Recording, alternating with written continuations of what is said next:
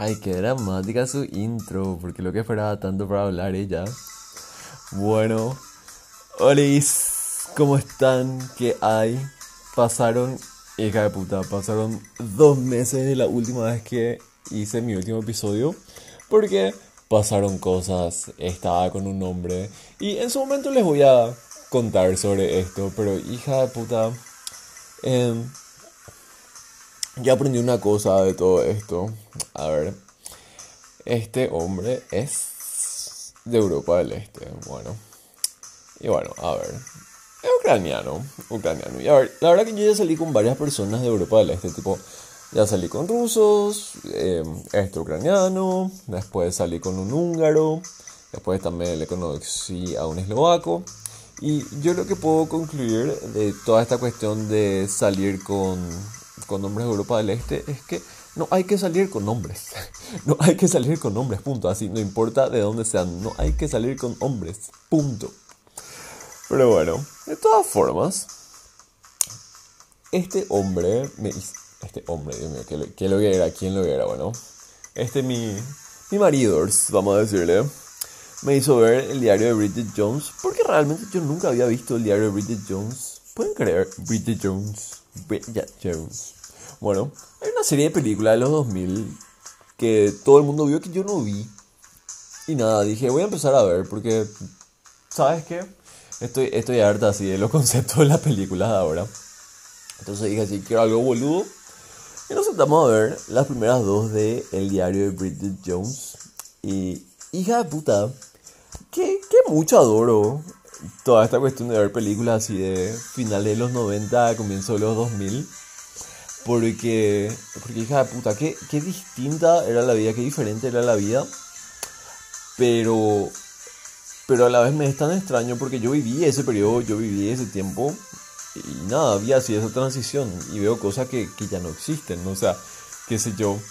Para hablar o se mandaban cartas o se comunicaban por teléfono. Y así tipo, boluda, que qué, intenso, si no, tipo, querían hacer carrera de su vida y eso, y no sé, ahora estamos acá y es así, tipo, no, nadie quiere hacer una carrera. Bueno, pero lo que sí para las pocas personas que no vieron el diario de Bridget Jones, les comento. La película básicamente se trata de una chi, Bridget en este caso, que está cumpliendo 32 o acaba de cumplir 32 o tiene 32 años, no sé cuál es la cuestión. Así lo empieza la película, diciendo que ella tiene 32 años que quiere dedicarse a buscar un hombre. Eso, quiere básicamente dedicarse a buscar un nombre porque siente que le están presionando por eso y, y nada, eso, siente, siente también ella que ya es la hora de, de buscarse un hombre, de dejar de casar, de dejar de intentarlo.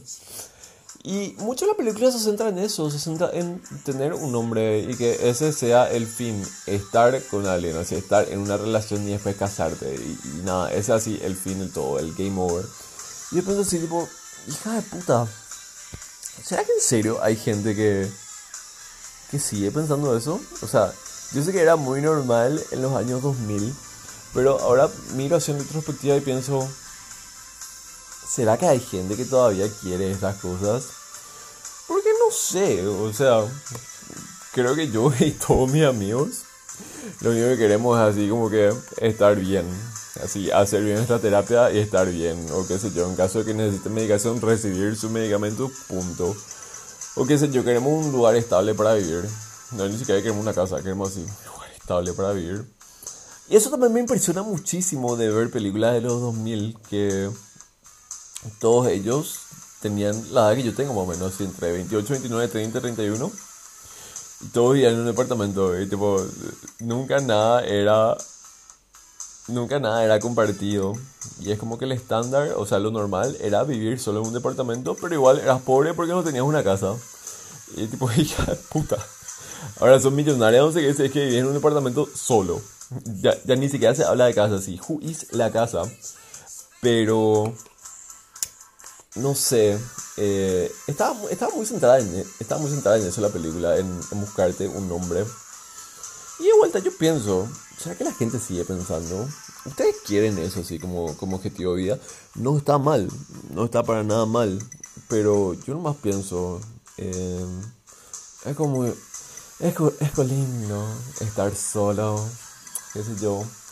Eh, sí, no te digo, realmente es genial poder compartir tu tiempo y tu espacio con alguien, qué sé yo, es genial despertarte a la mañana y tener ahí a alguien que te abrace, o si es que estás cansado o emputado, le decís, che, si alguien puede hacer el desayuno, almuerzo, cena, te hacen, punto. Es genial, se siente increíble. Pero yo no entiendo por qué tendría que ser ese un fin de vuelta. No digo que esté mal, para nada, no. Pero... Pero nada. Eh, es tan así como para ponerlo así de objetivo principal. Porque realmente ese era el objetivo de esta película, de todas estas comedias románticas de los 2000. O sea, mostrarnos que, que necesitamos un hombre, que necesitamos estar en pareja, que necesitamos sentar cabeza. Y yo sé, es como que un discurso muy arcaico y también, también sé que para qué hablar de esto. Pero, pero no sé, de repente, algún, de repente alguno piensa que... Sé yo, de repente alguien piensa que su fin tiene que estar con, tiene que estar, tiene que ser estar con un hombre. Y, y no, chiqui, no, o sea, si quieres que ese sea tu objetivo, genial, pero ¿por qué basar tu objetivo en una persona ajena? O sea, en una persona fuera de vos. ¿Por qué no basar tus objetivos en cosas que vos mismo puedes conseguir, en cosas que vos mismo puedes tener.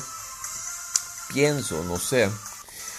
Porque sé yo, de repente mis objetivos son conseguir un departamento y no, voy a esperar que un hombre me dé eso. Sí, no te digo. Me encantaría casarme algún día. Pero no es algo que vaya a hacer sí o sí. O sea, qué sé yo. De repente pienso, quiero viajar a tal lado. Pero me voy a poner las pilas y me voy a poner a planear ese viaje, punto. En cambio, si pienso así, ay, quiero salir a buscar un hombre y casarme, no. No voy a hacer campaña en Tinder, en Grindr y ponerme a conocer gente. No, o sea, eso viene y, si no viene, todo bien. Aparte, hay una cuestión también acá que siempre hablo, que, que no entiendo por qué, pero la gente tiene, la gente tiene re miedo de estar sola. Y hay mucha gente que está en relaciones para no estar solos. Y yo quiero entender un poco, ¿de dónde viene ese miedo a estar solo? O no sé, capaz yo no entiendo porque yo soy extremadamente egocéntrico. Porque, porque qué sé yo, a mí me encanta mi compañía, me encanta estar solo. Sí, sobrepienso muchas cosas, así como que me autoflagelo demasiado estando solo. Eso es, eso es cierto. Y ahí puede ser que le entienda a la gente. Pero necesito razones concretas. ¿Por qué no quieren estar solos? O sea, en sus casos particulares. Ay, de vuelta, encima, les comento una cosa más. Alguien me había respondido a esta pregunta, porque yo en el episodio anterior, mi episodio anterior era ¿por qué no quieren estar solos?